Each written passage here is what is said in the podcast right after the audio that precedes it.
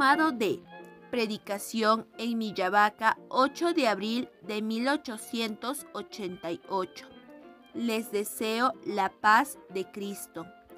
Les deseo aquella paz que Jesús daba a sus apóstoles, que es efecto de la tranquilidad de conciencia y del pleno abandono al Señor, aunque no esté libre de pruebas y tribulaciones.